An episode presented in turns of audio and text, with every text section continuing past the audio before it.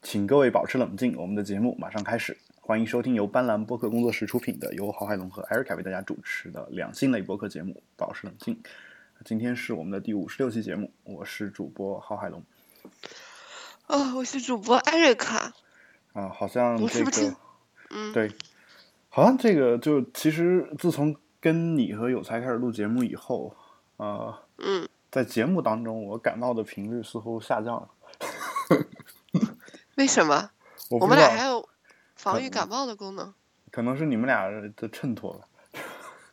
哦，不过我是真的感冒了，而且我昨天晚上熬夜看了小说。嗯哎呀妈呀，是有男的进来了吗？啊，嗯，这哦，个伤心，一大早的。对，所以你其实还是住着一个女生宿舍是吗？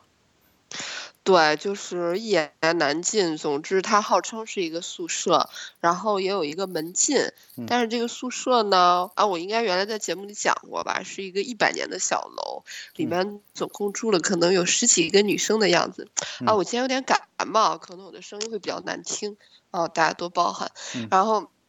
呃，但是那个门门禁呢，它有个密码嗯，然后呢，这帮坑爹的新生妹妹们嗯，就那个密码是一二三四。嗯然后呢，他们都不爱拿那个门禁卡，嗯他们现在进门就拿那个那个那个那个那个那个叫什么，就是直接摁密码。所以呢，但是这个这个小小小破楼的周围有很多的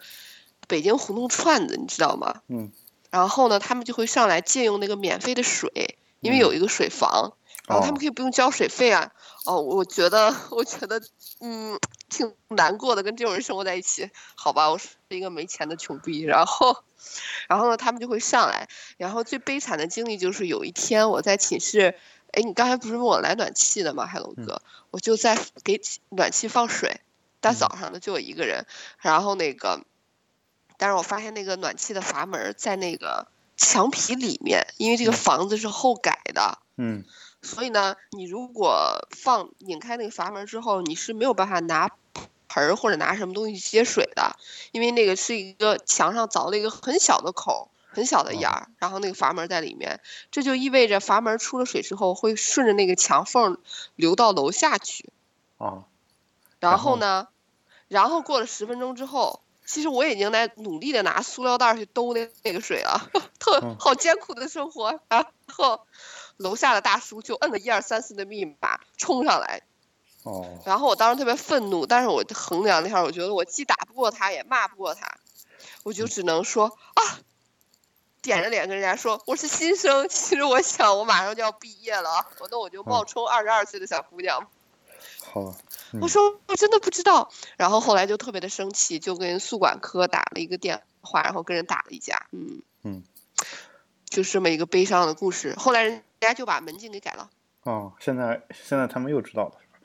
现在不知道，现在还好，所有的新生妹妹们都不知道密码，我也不知道密码。哦，好吧，嗯嗯，我觉得这个结局简直太好了。我是觉得只要这个楼里面住的是女生，密码是很容易被知道的，因为掌管密码的一般都是男的。然后他们他哦，们怎么能见过这么多二十多岁的小姑娘住在一个地方？然后他我不说他有什么非分之想啊，但是呃来来五六个这种小女生跟他要密码，我估计到最后就会崩溃，对吧？哎呀，我的妈呀，真伤心，我已经不是小女生了。啊，对，然后但就是说，呃，怎么说呢？你刚刚提到这个男生男女宿舍这个事儿，啊，我倒我倒想起说，我最近刚在知乎上回答一个问题，就是怎么看待大学宿舍熄灯这一现象，啊，然后就是受到的赞誉还是挺多的那条回答，哦，但是那我也要看。里面里面我讲到一点，就是呃，这事儿呢，我们之前节目当中可能也说过啊，就是呃，说呃，无论是大学宿舍熄灯，还还是大学分男女宿舍，啊，还是把几个人给硬塞在一个宿舍里面，这个 这种东西其实都是不把大学生当成年人看待。啊，如果你你就是是一个正正常的一个成年人的这样一个人的话呢，就我觉得其实嗯呃，宿舍的室友和这个就是什么时候开灯、什么时候关灯这种事儿呢，应该是由住宿的人自己决定的。因为如果是你你自己你自己挑的这样一个宿舍的话，那我觉得应该呃，就是哪怕是说你室友说我我我不熄灯，我看小说或者看干什么，我说影响到别人休息或者怎么样，但如果这个室友是你选的的话，那我觉得其实就就是应该是你自己负责的。我我大概表达的是这样一个意思啊，当然那个里面我没有说这么细。呃，但是那可是，嗯，可是我觉得你即便是呃把大学生当，即便是现在不是大学生的成年人出来租房子，他也不知道合租的人是谁呀。对，那我那我那你就可以选择自己租嘛。这个事儿是这样的，就而且又大又没有钱。那 那你你提前把这个人考察好呀，就而且是一般来说就是我们自己首先出去合租，首先找的肯定是都是认识的人。然后呢，就是大部分现在的这个合租的情况，嗯，其实还都是有类似面试这样一个环节的。虽然我们不把它叫做面试啊，但是他都会考察一下你。我不我不清楚你你你你有没有，你应该还没有出去租房子的这种经历是吗？对对，然后就其实不过马上就快了。其实就是我们在网上发布这个求合租的信息的时候，比如说一个女生啊，她会写说我现在。住主卧，然后次卧现在空出来了。空出来的话，我想找一个人合租来分担一下租金。但是我对这样一个这个房客呢，有如下几点要求，他会写在那个里面。然后，如果他不满足这个要求，首先就如果你是一个正常的成年人、文明人，那你应该就是说自己就不去了嘛。比如说我我不允许抽烟，那你是一个烟民，那你肯定自己就不去了，对吧？大概是这样一个情况。然后就是，然后就是你说这人来了之后，你。会跟他进行一些交流，交流完了之后，你同意他住还是不同意他住，还是还是由这个人说了算嘛？啊，这是这一方面。那反过来，另一方面，你去你去找人合租的时候，其实也有这样一个环节，就是说你会问一些他他一些问题，就是你通过你的这个询问或者什么也好，一般人他是不会骗你的，就是呃，就说他哪怕说我我我我跟你就是。不是一种人，但他也不会骗你。比如说，我就是天天晚晚上泡夜店，然后半夜凌晨三四点回来，然后这时候可能会吵醒你睡觉或者怎么样。那我如果是这样的人的话，我我在租房子的时候，我会告诉你我是这样的人。但问题就在于说，你得问，你要不问的话，其实很多事情你是不知道。就是因为因为我我作为一个就是这样生活的人，我其实有时候并不知道说，嗯，有哪些事情是会对你构成困扰的。所以这个时候，其实你你要做的是对自己有一个充分的了解。你比如说你在宿舍住的时候，或者说你在跟自己家人也好，跟朋友也好，你曾经在外面住过的时候，你你觉得有哪些点你特别受不了？那你觉得你就应该跟他去提出来。而且这个事儿呢，其实也没有办法一次性就彻底搞定的。就是你是一个什么样的人，其实你有时候不是很了解，或者说你在跟别人一起住的时候，你有哪些习惯会对别人造成困扰，和别人有哪些习惯会对你造成困扰？这个事儿其实你你自己有时候是不是那么清楚的？这时候你你可能得得需要花个一年时间，你先跟合租的人先适应一下，就是你先你你先了解一下自己的情况，对吧？基本上就这个情况吧。然后而且其实也不一定非得是一年。我我遇到过很多人，就是如果是合租的话，其实你中途走的话，只要这个房子里面还有另外一个室友，你只要对他好点儿，一般来说也会同意你走。你你要觉得说你。住了三个月，你觉得两个人实在是，你要么你受不了他，要么他受不了你。一般来说，这种都是相互的。如果你受不了他的时候，你肯定也对他没什么好脸色。其实他也早早就巴不得让你走了，对吧？这时候你主动提出离开的话，我觉得应该是没有人会阻止。就是，嗯，但前提是你们俩还互相是一个文明体面人，是吧？不是那种 动不动上来就要大吵一架这种人。那我觉得，哦，你说的这一点很重要。嗯。哦，我觉得特别重要。可能很多人就是为了一点自身利益就不顾体面，会跳出来撕逼的人。对，其实我我我之前你看，我之前有跟别人合租过，然后也换过好几个室友，然后也没没什么问题。然后还有就是，呃，有一些室友他会就比如说，呃，他假设他受不了我每天录节目这个事儿是吧？啊，然后呃，我录 节目可能会就比如说他在睡觉，然后我跟你聊天的时候，这个声音会传到他睡觉的地方。然后会吵醒他或者怎么样？那如果是这种情况的话，他会他也会说说呢？我觉得你录录节目声音有点大。然后我如果如果我能调整呢，我就调整。因为因为我一般会在住的时候就跟对方说说我会录节目，然后这个声音就是这个样子的。如果你能接受，你在这儿住；如果你不能接受，那我觉得也也 OK。然后咱们就那个什么一下，对吧？然后那个什么意思？就是我也没有办法嘛，对吧？然后后来嗯就是住住一段时间，可能他依然是接受不了我这一点，那怎么办？他会告诉我说，那我我我下个月开始就不住了。但他不是说我不不负责任的过来就跟你说说我我就走了，然后剩下钱你都自己出吧，然后下一任室友你自己找吧。就一般不会这样的，一般他会说说那我我我我我先不住了，然后但是呢，首先下个月的钱我还是会给你，然后呢，嗯，如果就是呃觉得有必要的话，他还会帮我再去找另外一个合租的室友，你明白我的意思吗？就是说我明白。就是说，一般就是正常人的一个处理事情，应该是这样一种态度。就哪怕你你你你下个月不住了，然后你比如你住到一半儿的时候，也不可能有人说随时就进来，这时候你就你就把房租继续交着，然后你你再走呗，然后直到有有房客愿意进来的时候，那我觉得，我觉得这是一个比较好的一个呃处理事情的方式，哦对吧？可是我觉得大多数人都不会这样的，哦、这时候我就得。怎么会有这么厚道的人呢？我我觉得是这样的，你要对别人一直都很厚道的话，你遇到的人大部分都会是很厚道的。只是说你对呀、我觉得你得我是一直，你说，你你得忍受那么一两次别人不厚道的这种情况，就是实际上、啊实际上就是，呃，我们不应该去看别人是什么样的一种人啊，除非你认为认定这是个人渣，然后这个时候你就可能对他不太好了嘛。但是我们对于陌任何一个陌生人，我们都抱着一种就是开放包容的态度。比如说我签这个租房合同，基本上都是大部分情况下我都看都不看直接签了啊，然后也没什么太大的事儿，但是。但是你也不排除说上面就有一些那种写的特别恶心的霸王条款，对吧？这事儿嗯也很难说嘛。但基本上我到现在没有出过事情，对吧？就因为房东也知道那个东西就是一个防君子不防小人的一个东西嘛。就是你哪怕你你签了合同，你想赖，这事儿我觉得在中国这个法律环境下，你想赖，基本上没有人能治你啊。就他他嗯不会说他不会说我去打官司或者怎么样，你就你就赖就赖了，基本上就这种情况，对吧？所以。所以我倒是觉得说，既然已经这样了，那我就我其实就假定说，大家肯定都是好人嘛，对吧？然后，如果你觉得我不对付，那我们可以正常的一个交流的态度来跟你说。我其实并不不不担心说说这个你有什么问题，你直接跟我说。我我我怕的反而是说你藏在心里不说。这时候如果我我感觉你有这种倾向的时候，其实我有时候也嗯会主动的去说这件事情。啊，比如说我觉得他有什么事儿藏着不说，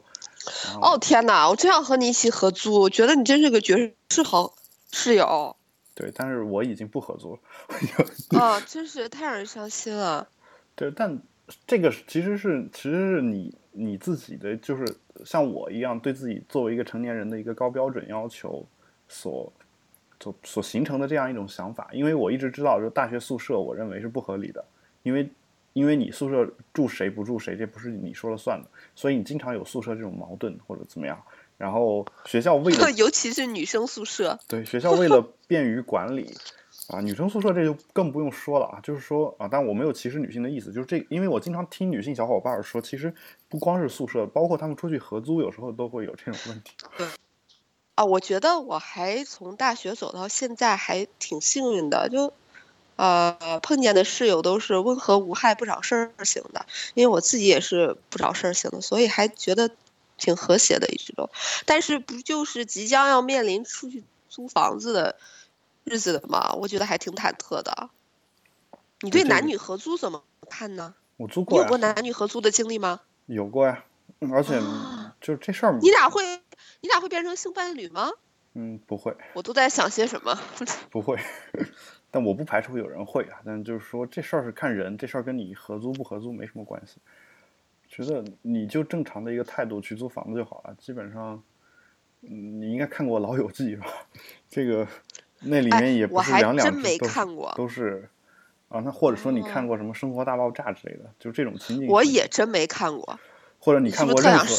任何一嗯种美剧里面有男女租房子的情况，我看的唯一的美剧就是《欲望都市》，里面有男女合租房子的情。没有，他们都老有钱了，都自己住。那好吧，就是你你你看的这个，就是你多看一点儿，就是跟你跟你生活比较贴近的这个。我决定我已经现在开始默默的攒钱，然后就准我准备自己单租。啊，对，单租没有问题啊。就是其实我我之所以是这样一个租房态度，主要也是因为我在大学里面住宿舍住的实在是特别的痛苦，因为我其实哦，后来我觉得我其实并不太适合六个人一块儿住。后来我说这个并其实并不是我室友有什么问题，而是我自己有一些问题，就是呃，我确实是会很晚很晚都不睡觉，然后在那儿嗯电脑上打点东西或者怎么样。那我觉得这事儿其实是会影响到我其他的室友的。然后呃，我自己呢又，当然当时就是确实是没钱嘛，然后也也就没有没有出去租过的。但是我觉得，呃，一个正确的态度应该是什么？应该就像我们国外的那些朋友一样，就是自己打工出去赚钱，然后自己出去住。我觉得这是一个比较比较像成年人的一个解决方式，就是呃，嗯如果让我再回去再再活一遍的话。那我在大学的时候，我肯定会出去想办法挣钱，然后自己租房子，租租房子住。而且我我我回想起来，其实那个时间点，我想挣点钱去租个房子，哦，至少跟别人合租，我能住一间卧室，这种还是不是特别难啊？就我觉得其实，嗯其实，我觉得也是。对，其实还是挺简单的一件事情啊。所以，嗯嗯，这是我的一个态度。但你要真的要出去租房子的话，其实你你得做好心理准备，就是你一开始期望不要太高，就是。我就见过，就是很多人就是希望说，我自己的自己合租的人能像某某电视剧里面一样，那两个人那种和谐的相处的那种状态。你越这么想，其实其实越难，因为其实有时候你你跟电视剧里面那些人其实也不一样啊，因为电视剧里面人家有电视剧里面的人的性格，而且你看到的电视剧可能都是。已经被精简过的一个美好的状态当然那都是人编的，但就算不是人编，就算真人真事儿，那你你看到的，你一集电视剧一个小时，可能演了人家一个礼拜的生活，那这一个礼拜当中，你就光是电视剧里面演演的那些，这这一段儿就是合租的人，为了经营两个人的感情啊，这不一定是男女的爱情啊，就是两个人就是这种邻里之间相处的这种感情友情，那其实他们可能付出了很多很多，就。如果你说这个事儿，如果你嫌麻烦的话，其实真的不如就自己出去一个人去租，这是我的一个感觉。因为当我去了社会以后，就或者说当我就出来工作以后啊，其实我觉得，嗯，这事儿要远远比我们小时候遇见的各种事情都复杂的多，就一切都变得不是很单纯啊。我说这个并不是说褒义或者贬义啊，就是呃。我会发现一件事情，就是所有的事情都需要你花费精力去经营啊，就是就是你你哪怕你你去合租一个房子啊，你想说我这地方就是我晚上回来睡觉的一个地方，然后我去我白天就出去工作了，然后晚上我回来睡觉，我我累了一天了，那我在家我也不想累了，我就想在家待好好待着啊。如果带着这种想法的话，其实你如除非两个人都是这种态度啊，比如两个男生合租，经常有这种情况倒是。啊，然后每天晚上回来打个游戏，然后两个人就分分头睡觉，这这种情况也有啊。但如果你真的是一个就是，呃，就不是这种情况的情况下，你还想跟他建立一段比较好的友情的话，那其实两个人在生活上是需要互相的进行一些帮忙，或者是啊，就是你平时小你哪怕再累回回来，可能还是得跟他去做一些交流啊，就或者说你你不一定说每天嘛，但就是说你肯定是。就是在你可能这个情绪比较好的时候，或者是怎么怎么，呃的一个情况下，你可能会去跟他有一些交流。然后这个呃为什么要这么干，或者说嗯这样干有什么一个好处呢？就是说，其实有时候你会发现，我们人群当中的所谓的冷漠啊，都是因为不交流造成的。然后呃，比如说我我们同同样合租两个人，然后你。你假设生病了，然后这时候，有时候对方是不愿意过来照顾你的，你知道吗？就说，虽然说啊，就是说可能只有什么男女朋友这种桥段的感觉，才才有这种照顾被照顾的感觉。但其实，有时候你就突然晕倒在地，旁边的人是不管他是谁，是不是应该过来帮忙？你觉得？嗯，我觉得是。我觉得不管是谁都会过来帮忙，哪怕跟你就是昨天刚刚吵完一架的室友也会过来帮忙。但是帮忙和帮忙的这个感觉就不一样。就是如果你平时跟他关系特别好，他是很心甘情愿的，而且都很替你着急的在想这件事情。但如果你跟他就平时就很冷冷淡啊，甚至他有点讨厌你，这时候他作为一个这个人类啊这种物种，他有同情心，他看到你晕倒了，他会来过来帮忙，但是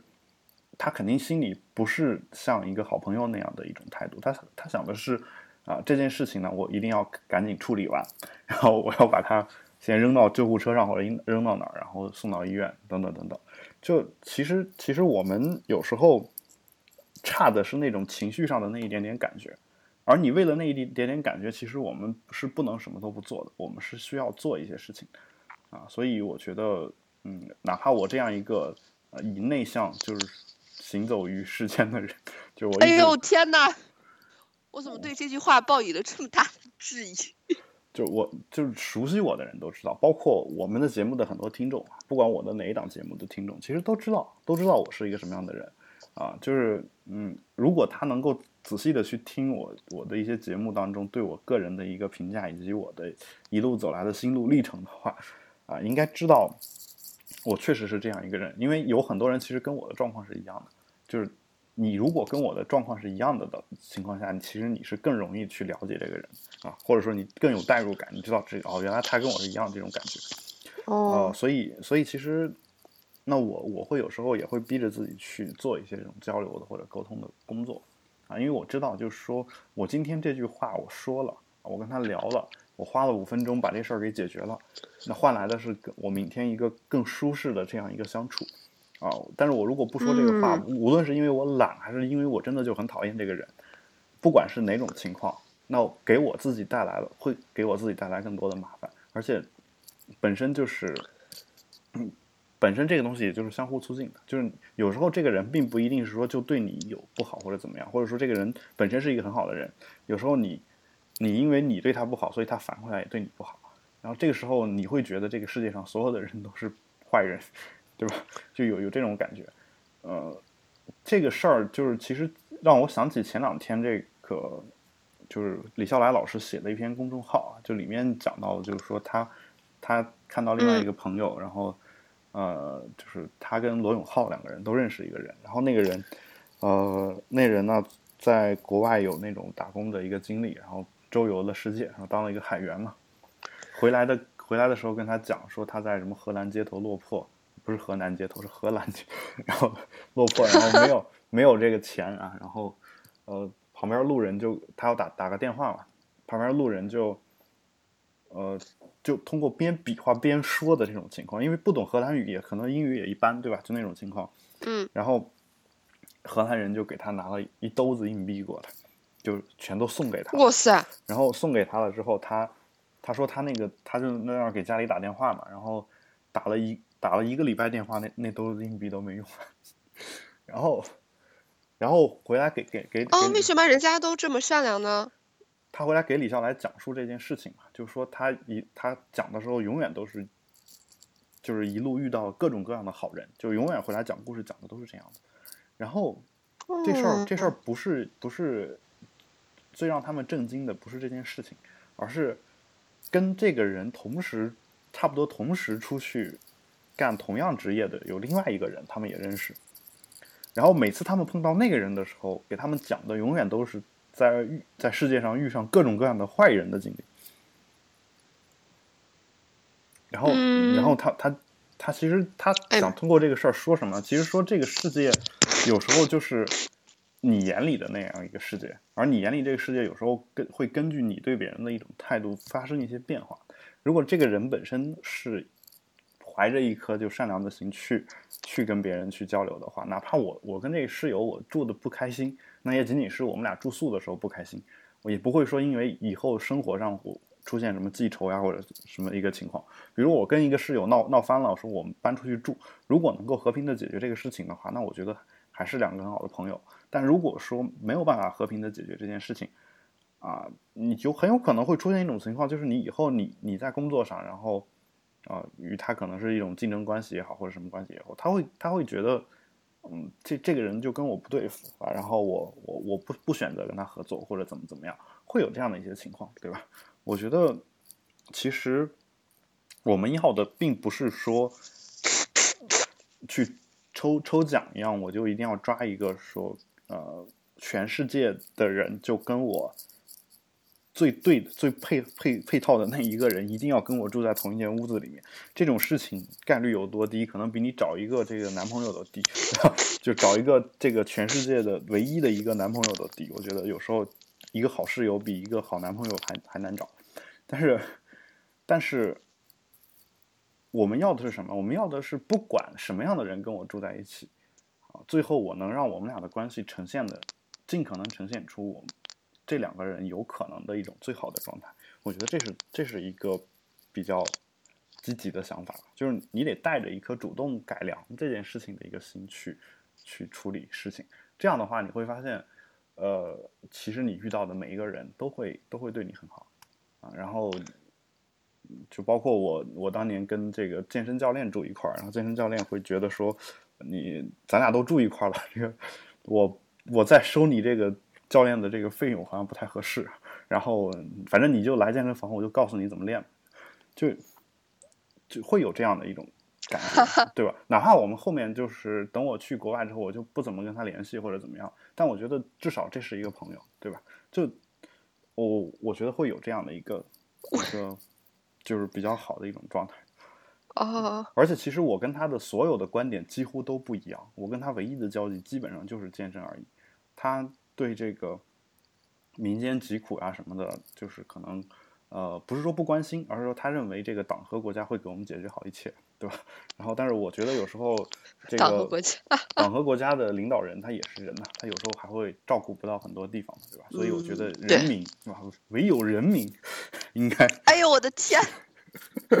应该去为我们人民大众好好的去着想，对吧？就就就可能说我们在这。就是政治理念呀，或者什么，他可能甚至就是说对政治这些事情都没有想那么多吧。所以其实有时候很很难就是进行一个深入的交流。但是我们至少就是很和谐的相处了，大概就是在我出国的前半年，大概我们俩就是住了半年多嘛，就差不多这样一个。我觉得其实我特别好奇，挺好的。嗯，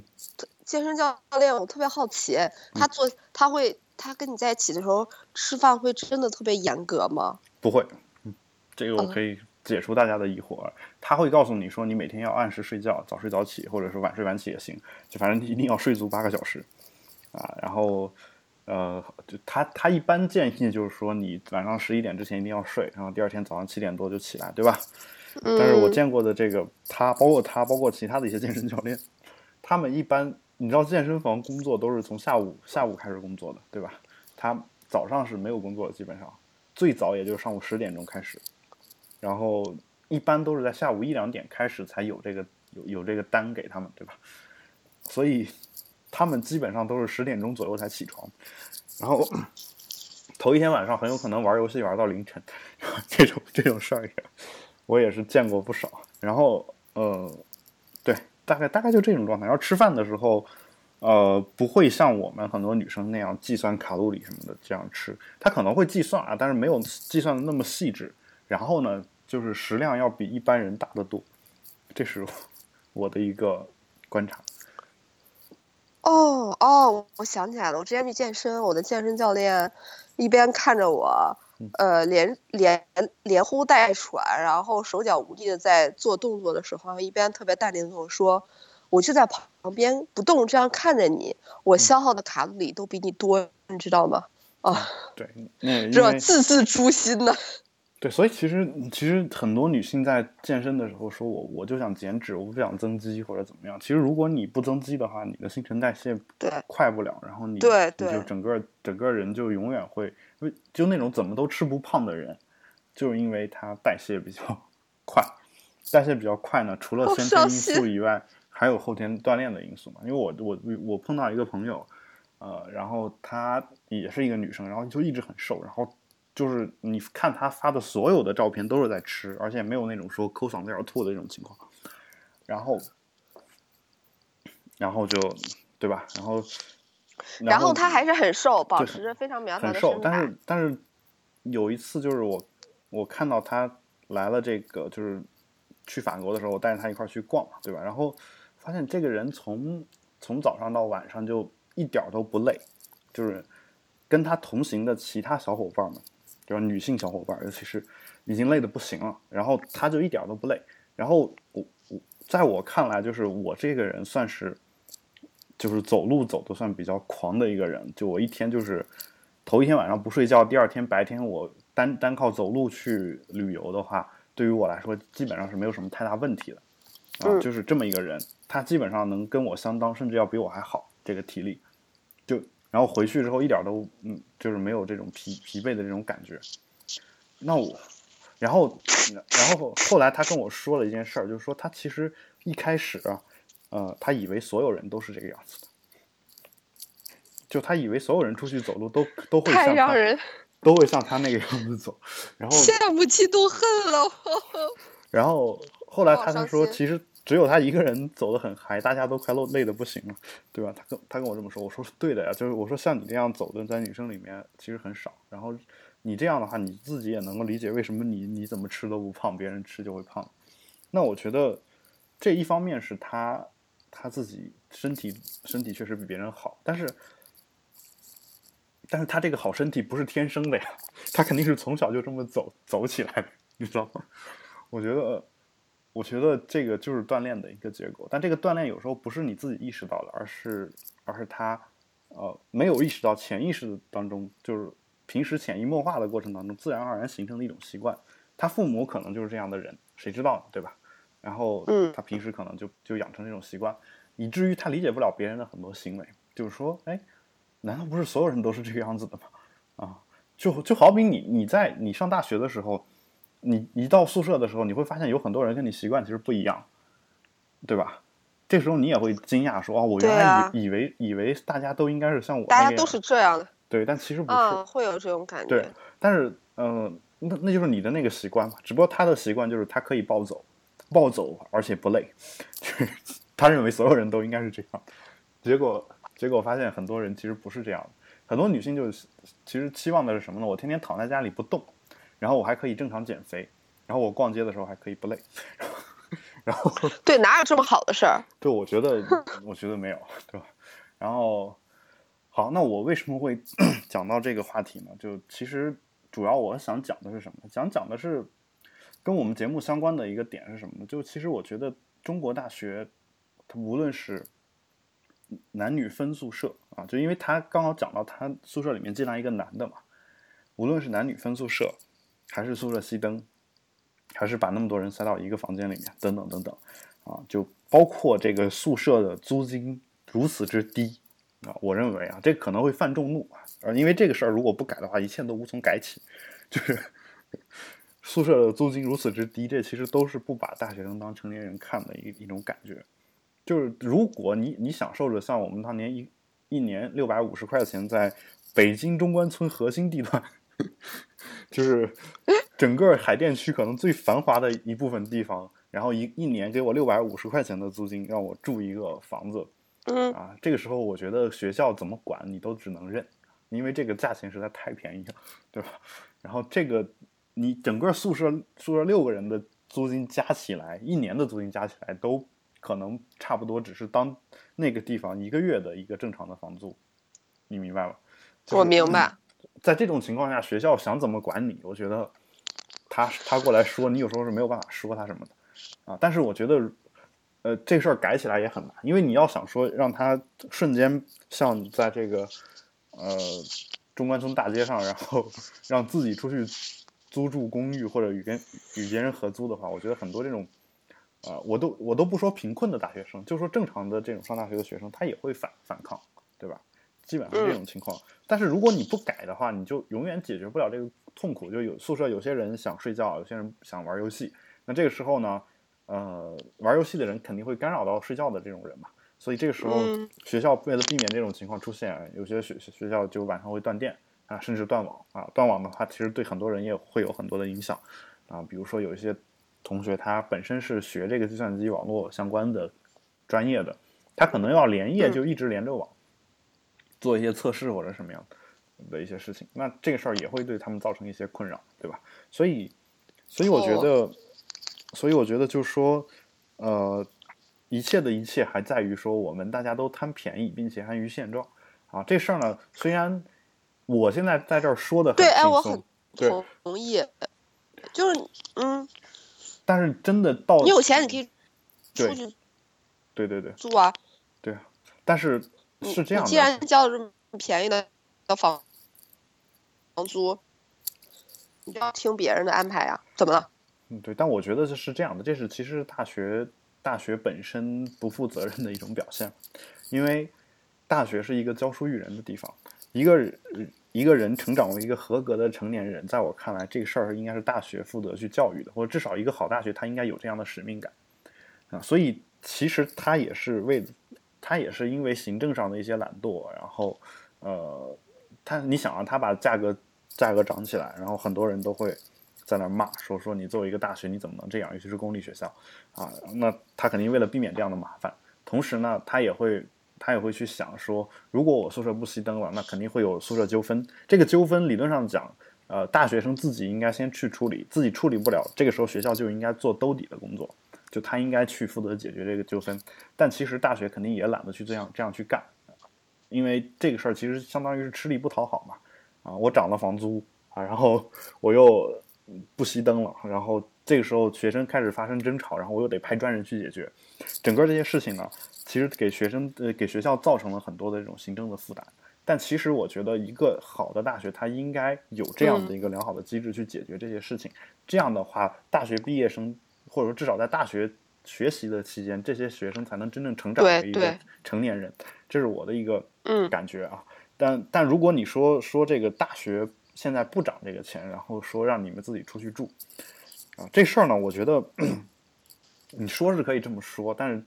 人都是受这个东西激励的一一个物种，就是当他看到有便宜的东西的时候，他就会权衡取舍。更何况本身大学宿舍的本身大学的宿舍，它所在的那个位置，其实就是当时对你来说可能房子地理位置最好的一个位置，因为就在大学里面嘛，对吧？那你要上课，你可能住租那儿是最好的。但是我我现在没有办法跟学校说说这间宿舍全部包给我了，然后我想让谁来住谁来住，啊，然后我一个月给你三万块钱或者或者三千块钱这样的一个租金，他他他肯定不太愿意嘛，对吧？或者说他没有办法去开这个口子嘛。但如果说他能像把大学宿舍改成像公寓一样的这样一个租住的一个环境的话，那我觉得这是完全完全适当的，对吧？就是。在国外其实都是这样的，就是你在学校里面住和在学校外面住价格是差不多的，而且学校里面的宿舍很经常情况下是不够不够所有学生住的，就是你不你只能说我你想住学校里面可以，你先申请然后抽签，抽上了你就在学校里面住，抽不上你就只好自己出去租的住，但并不会说有什么太多的租金上的差异啊，就有可能会有学校宿舍会稍微便宜一点。那你在法国时候住的是宿舍吗？我住的是宿舍，但是。是公寓，其实应该讲是学校提供的这个公寓，但是他那儿是一个人一个人的单间啊。哇塞！首先就是这是一个，这是一个就是可能人家人确实少啊或者怎么样，但其实是这样的，人少。但就是像纽约这种地方，其实房价不比北京便宜，他们也是肯定是这样的。然后，呃，你也可以选择跟人合租，但至少你睡觉的地方是一个独立的房间。但是我必须跟你说一个事儿，就是。我住的地方的租金要比周围的正常的就那么大面积的房子的租金要贵。哦，这是为什么呢？不是为什么，就人家就那么贵，你不爱住你就出去自己租呀，这无所谓，人家又没有说你非得住我这，对吧？哦，好随性。不是随性不随性的问题，就是说，就相当于学校有一个专门负责租房的这么一个公司。就他就是给学生租房的，你你愿意从我们这儿租，我们可以给你租，只不过说我们这儿比别的地方贵啊，当然可能也比别的地方安全一些。哦，那跟我们完全不一样哎。嗯，就是就是比别的地方贵嘛，但你你不想在这儿租，你随便，你你随时搬出去，我们都没有人拦着，对吧？嗯，在咱们俩，嗯，没有，嗯，你说，他给我们一人配了一个停车位。然后，我然后这地下车库，哎呦，万万万恶的资本主义实在是太过分了。然后我们都没车，你知道吗？整个那楼的地下车库就停着那么两三辆车，然后整空空荡荡。万恶的资本主义，万恶的帝国主义。哎，在咱们俩录节目的中间发生了一个插曲，然后让我特别想吐槽，就是有一个，总之就是一个朋友给我发微信说，呃。他的朋友怀孕了，嗯，然后就是你懂的，是一个比较重要的人，现阶段，嗯所以不得不回他。但是已经怀孕十二周了，嗯就是她的周数得做引产了，就是嗯已经不是人流能解决的问题了。嗯然后呢，她又是一个未婚的，啊然后呢，那个他要求我这个朋友陪他去，然后我说你去干嘛呀？你又签不了字儿。然后我这个朋友就表示了极大的惊讶啊，那应该谁签字儿？我说结婚的是丈夫，没有结婚的是父母啊，拿着户口本去。嗯，然后那个，然后我同学就对此表示特别惊讶。我就是在此特别想跟所有的听众朋友们再次强调，请大家一定要注意避孕。当你还不想要小孩儿的时候，那我问你一个问题，套，你嗯说，哦，让我特别生气。这这女孩你刚才说她多少岁？我没有问岁数，因为我其实在我个人的休闲时间，我非常的讨厌回答这些跟我嗯咨询的问题。我特别想跟他说，咨询是要收费的亲。但你可以直接跟对她说。对，是哎，所以我就永远没有办法像你那么坦诚，所以没有办法获得一样像你的人际关系。我就对啊，但是啊、所以就我根本不关心他问什么，我就尽量简单的回答嗯。但是我就觉得，你为什么要问岁数呢？我想知道，如果我满十八岁，我是不是可以自己签字？为什么非得是丈夫或者是父母呢？不行嗯，这是北京是有规定的。北京市就有这么这种不把人当成年人看的狗屁规定。不是，就是是因为这样的，是因为你，我觉得不嗯是因为狗屁规定，是因为你满了十二周之后，嗯，然后这个呃，你早期流产是可以自己签字儿的，嗯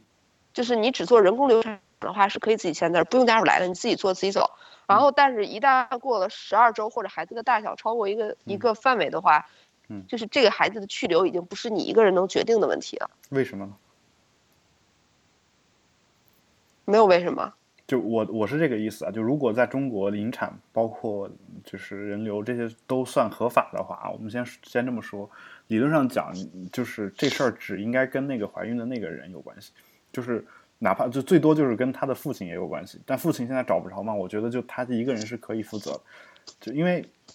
呃怎么说呢，我我的感觉就是，其实你刚才说是北京市有这样的规定，其实也是因为因为一些状况出现了以后。才被迫加上的规定。对，因为其实其实在，在国外，你你你，比如说你是一个很虚弱的人，比如说你你路上出车祸了，然后呃，基本上已经快这个就生命濒危是吧？但是你还有那么一点点意识，你的手指还能动。这个时候你你在救护车上，或者是在在任何一个就是这个医院，有时候把你推在那个轮床上面。旁边都是一一沓文件，就是你就得在你就得在那儿签，你你就得一直签下去。那说明两件事情，第一的话就是，其实当然医院也也怕怕说自己担责任嘛，就是你你要不签的话，我没有办法给你进行手术。啊，但是呢，反过来说说就是哪怕你到那种那病危到那种程度，你随时有生命危险的时候，只要这个东西是你自己签的，他是不会去管你你的家属或者什么的。他会，他会就直接就就跟你去进行你想要做的事情，然后，万一你真的生命，就是你你万一真的去世了或者怎么样，那这个时候他只要能拿出来你当时签字的那份文件，其实就没什么事儿。但在中国，你听你这个话，哦、这这根本不成立啊！你要是只要一个人签了字儿，给他做完手术之后，然后他出了什么事儿，嗯、然后家属就会过来打白旗，嗯、纠集一堆人在医院开始闹。这就是然后。嗯对呀、啊，判的不中国特色社会主义。判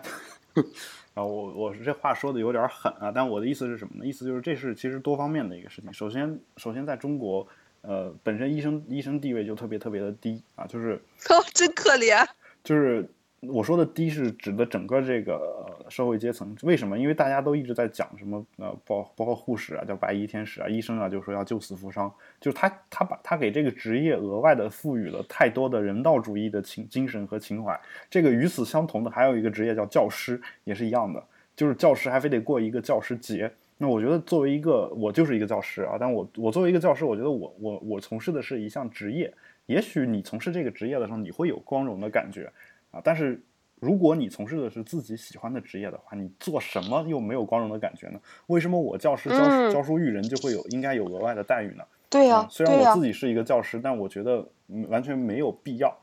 就是给我们自己专门设立这么一个节啊。当然，当然可能可能这个节不是给我这样的教师设立的，可能是给公立学校的教师设立的。但是，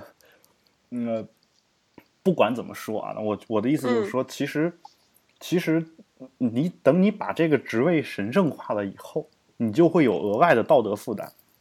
对，然后我们就不能赚钱，我们就应该靠吃空气活着。我们但凡有了任何万恶的资本主义念头的时候，就会被群众所斥责啊！你是一个医生，你是个教师，你怎么能想着赚钱呢？哦天哪，我们也要养家糊口、还房贷的好吗？对，我觉得就是说，其实你就一个比较比较健康的一个做法，就是可能就是台湾那边嘛，医生也挣了很多，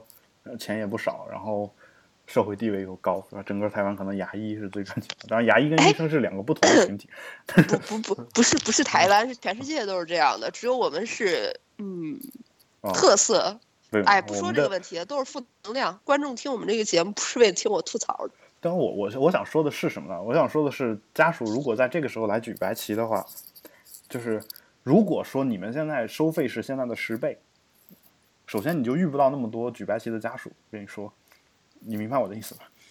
就是哦，我太懂了。就是不是你不甭说手术收费，对，你把挂号费嗯提到一百块钱，嗯，我就不信溜北海溜完了回来想起来开药了，然后半夜十点跑到你这儿来挂急诊号的啊，占用急诊医疗资源啊，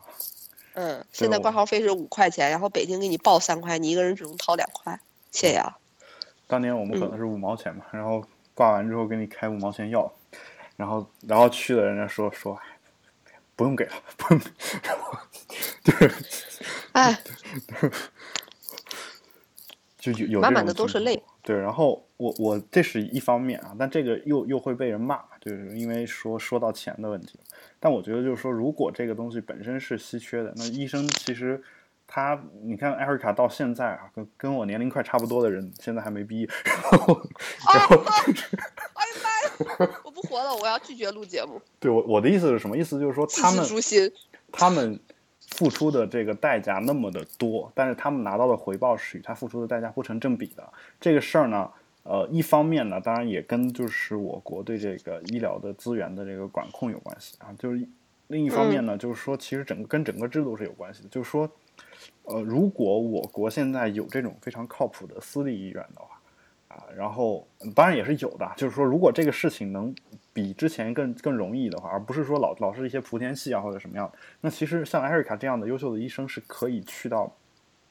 有很多选择的，他可以去一些挣钱多的地方，那这样的话他就不用天天看着家属打白旗了。而如果如果真的就是私立私立医院制度变得好了以后呢，那那很多。很多优秀的医生其实都会慢慢的离开这个公立医院，然后去这种挣钱更多的地方。就是人都是这个样子的，就我不是说医生都爱钱，其实大家都爱钱，对吧？然后呃呃，那他去了这种地方，我们不能怪他任何事情啊，因为这是自由选择的一个结果，对吧？然后这个时候就会也许会有团体说说出来说说，你看穷人看病怎么办啊？我我觉得是这样的啊，这时候这个话谁都会说，嗯，穷人看病怎么办？穷人要看病的这个。方法并不是把医生给饿死，而是如果你觉得穷人太可怜，并且他们确实有可怜之处啊，不管他有没有可恨之处啊，就是有很多穷人确实是因为在自己家庭，然后一生下来就别人，呃，可能自己比如父母是残疾人，或者说我一生下来我家里面就是穷困潦倒，然后一分钱都没有，然后父母也很努力，但这个事情不是由他们造成的，有可能是上几倍的原因，或者是什么什么样的一个原因。甚至有可能是因为家里有人生病了，所以把家里面的钱都花光，或者或者怎么样，有有这种情况。有对于这种情况的人，你这种人出来抱怨，我觉得完全是有理由的啊。那这个时候，如果你作为一个人，你有同情心的话，你你有同情心的话，应该是你主动去帮助他们，而不是去骂这个医生收费太高。你明白我的意思吗？而且我我明白。而且我我建议的，我见过的人啊，就哪怕是医生，尤其是医生，因为他天天看这个生老病死嘛。但凡这个医生他不用在这么肮脏的、这么糟心的工作环境下生存，他每天工作如果能相对来说比较开心一点啊，就这开心不开心，当然跟挣多少钱肯定也有直接的关系。就是哪怕他他哪怕就干着一样脏一样累的活儿，然后给他工资乘以十，那我觉得艾瑞卡现在也活得很开心，对吧？然后嗯，对吧？就是，所以，所以我现在一直在努力，希望能去一个工资乘以十的地方。所以我一直在努力的学第二门外语。那我先我先不说这个呃乘以多少的问题，我的意思就是说，如果他嗯开心了，医生也不是铁石心肠，他看到特别困难的这种病人的时候，他肯定也会愿意去去帮助，对吧？就是说，对呀、如果我是医生，我看到一个特别穷困潦倒的病人，而我自己挣的钱又是整个社会的相对来说比较高的工资，那这个时候我也会给慈善机构捐款啊，我甚至也会甚至会主动帮他联系慈善机构，去去解决他的这个医疗费用的问题，甚至我自己可能会减免一些费用。你像美国有很多这种医生，他其实也是有这个权利的，对吧？然后呢，嗯那我觉得整个社会就变得好。但这个事儿呢，你反过来说，呃，其实其实是还有一个条件，就是这这种事情呢，不能给这些医生带来额外的麻烦。我觉得，就是你会发现一个现象，就哪怕是你给慈善机构捐款，我先不说医生的问题，中国很多慈这种搞慈善的特别喜欢给国外的机构捐。啊，也特别喜欢给国外的大学捐，哦，为什么呢？因为在中国有很多麻烦。哦，挺就是能理解的。就是我我给嗯我给，比如我给中国著名某大学捐啊，假设捐捐完之后，会有一堆人站出来说骂说你你他妈就是为出名，嗯，有这种嘛，对吧？对有这哎有这，样我觉得中国的民众心理真的很可怕，所以你碰见的那些道德素质良好的合租的人，我都特别想知道你是在哪儿碰见的。就是你你不要跟就是我我的意思就是说，每个人其实都有一些地方是别人所不能忍受的，这个这个大前提你得承认，有可能它体现在你说的刚才的道德道德方面，还有一些嗯人体现在别的方面。你尽量哎我能在节目里面擤鼻涕吗？我实在感冒太重了。可以，哦，完了，我的女神形象又崩塌了。接接着说，然后就是，我觉得就是说，其实你承认他有缺点的情况下，你尽量关注他的优点，然后你跟他去做正常的交流。等他把你当成一个好朋友，信任你以后，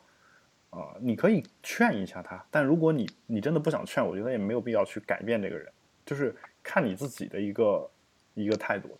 就有时候像这个有才这种道德洁癖比较高的人，他可哦能，看有才有 他可能看你用盗版软件，两个人就就彻底跟你翻脸了，对吧？这种这种事儿也是有的，就是所以嗯，就是不同的人可能底线不一样，不一样的话，就如果你底线比别人高，那那么你可能需要做的是，如果你底线比别人高，那么你可能需要的、需要就是付出的东西也比别人多，你可能就得比别人多换几个室友，是吧？这是这样的。如果你底线稍微能低一点儿，或者说你你你人整个人再稍微柔软一点，那你可能换室友的这种情况就会低一些嘛。在在我看来，其实有有些事情是有原则性问题的，有些事情并没有一个原则性问题啊。如果你能跟这个人住得好，其实有时候他有一些呃缺点啊什么的，只要不影响到你的生活，我觉得没有必要去看这个看不惯那个看不惯的啊。还有些人说，你看这这姑娘二十九了还不结婚，这我不能跟这样的人合租，是吧？如果你是这种感觉的话，我觉得很难找到合租的人，对吧？好吧，那我可以被一一一大堆 筛选合租对象的人都 PK 掉了。这姑娘这么大大了没有结？哦，这姑娘竟然是一个女博士！天呐，一定不能住在一起。对啊，那那你如果你是一直抱着这种心态的话，我觉得很很难找到一个合适的合租的人。也许这个人特别合适，就是因为她是女博士，然后 然后你就你就给 pass 掉了，对吧？所以，嗯，所以我当然我刚才说的那些话是什么意思？就是说，呃，包括你你现在现在给给一些人就是捐款，我我我其实很很很痛心的看到一件事情，就是本身这个事儿是给他的一个额外的福利，他会觉得你欠他的，就是包括我我高中的时候有有这种助学金、奖学金，就就有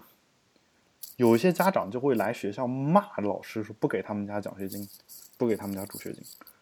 就是我觉得这这种事情也是就是很痛苦的。就助学金这个本身是一个慈善性质的东西，对呀、对这个东西，我本来是做好事儿啊，我我把这个钱发给我们班上贫困的这些学生，那可能这一家人就没有到达那个贫困那个线，他就没有嗯领到这笔钱，他就过过来会过来骂，所以你你会发现你在中国做好事儿有时候也是，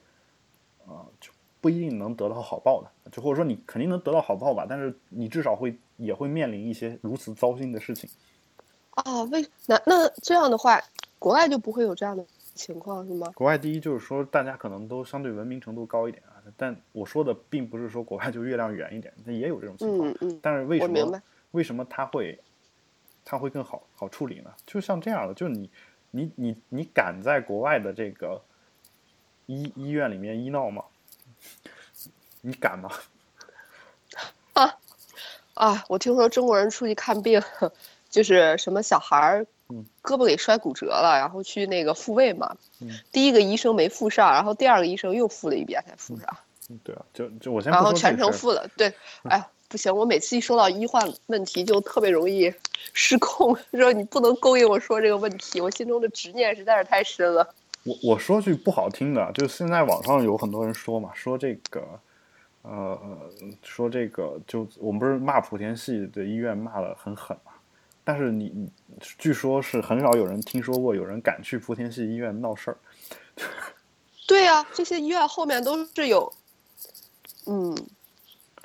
就是不一般的人才能开这些医院。对呀、对我嗯我我是我什么意思呢？意思就是说我不是说这个呃这样就是好事儿啊，但我的意思就是说，其实你得有有很多机制在后面保障这个医疗的这个人。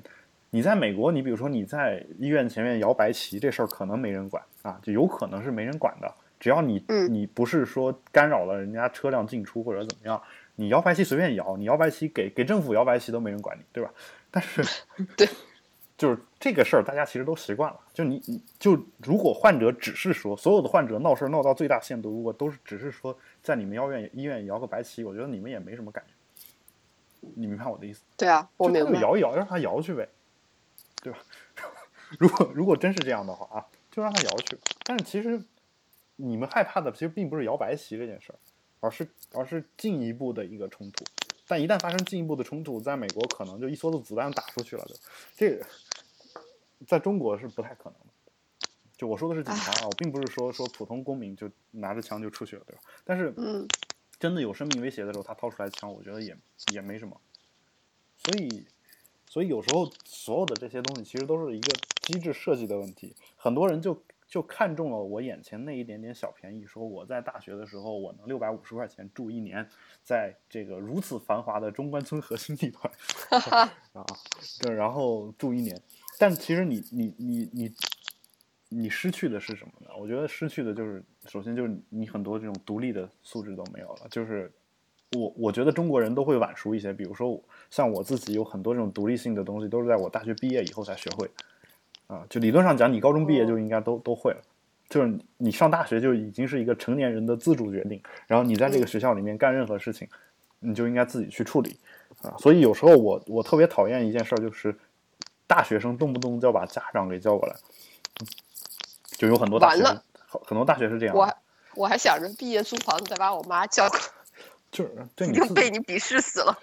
对，我会我在节目当中会毫不犹豫的露出对你的鄙视，然后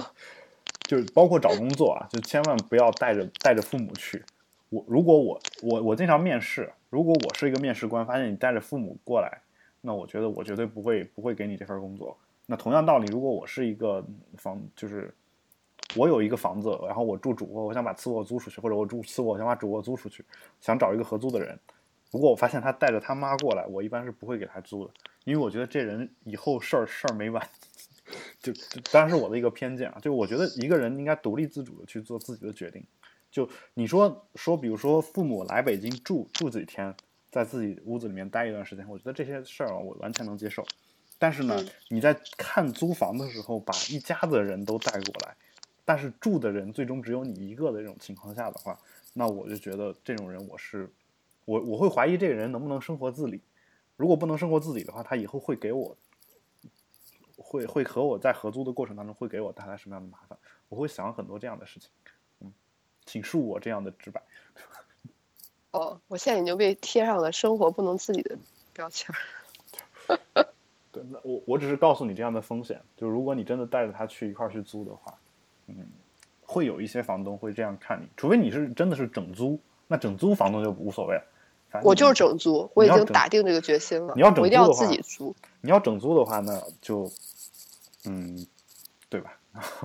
但是我觉得女生出去住又安全系数特别低，然后我还看知乎上有人支招，有一个号称是女警察的人给大家支招说，不定期的在你的阳台外外面，如果是自己住的话，然后悬挂一些男生的衣物，嗯表示你这个屋子里是是有一个稳定的男性的伙伴的进出的。哦，这是个办法，而且你你可以不定期的约一些男性伙伴。哎呦，没没有没有货源，OK，货，好伤心。对，然后我我在这儿呢，嗯提提出一个我个人小小的要求啊，就是你你你租完房子之后，一定要把网络搞得好一点，哦，对吧？然后这样的话，我我们录节目能够保保证一下这个节目的质量。如果你真的毕业了，然后租了房子的话，那我们以后的这个节目的录音质量应该是可以变得更好一些。我会努力的，哦，我以为我刚说完就断了。不要这样。我我我在想，嗯，你说的网络好是什么意思呢？你你找一两家这种比较稳定的，就是网络供应商啊，比如说你直接找网络供应商联通呀、什么的这种啊，然后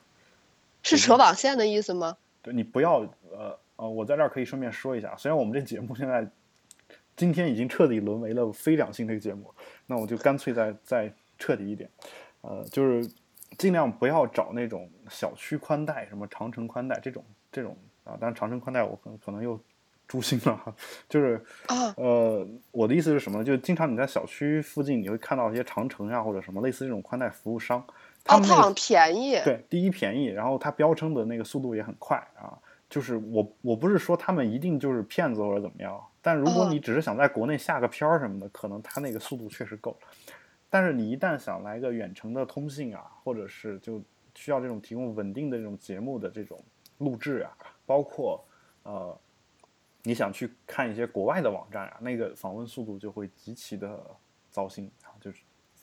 极差。哦，那可是我要是租租房子的话，人家已经给安的宽带的话，难道我还要自己再扯一根网线？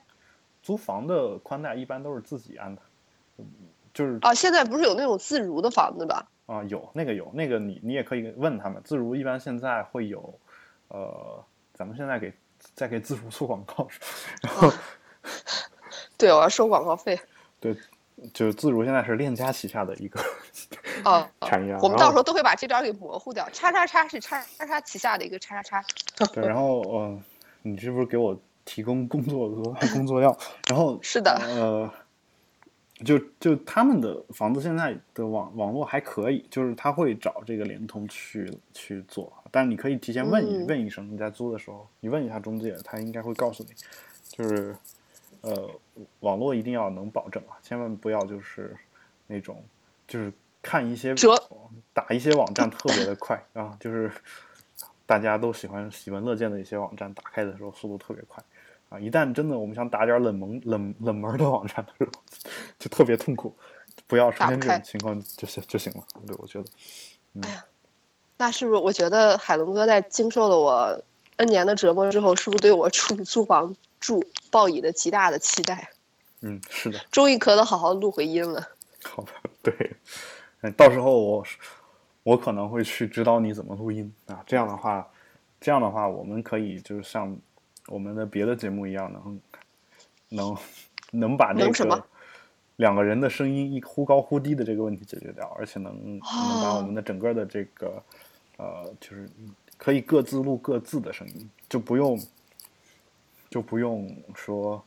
呃各自录各自的声音。对，就不用说我一个人把两个人的声音都录了。这样的话，其实如果各自录各自的声音的话，我们俩通话质量其实就不会那么重要，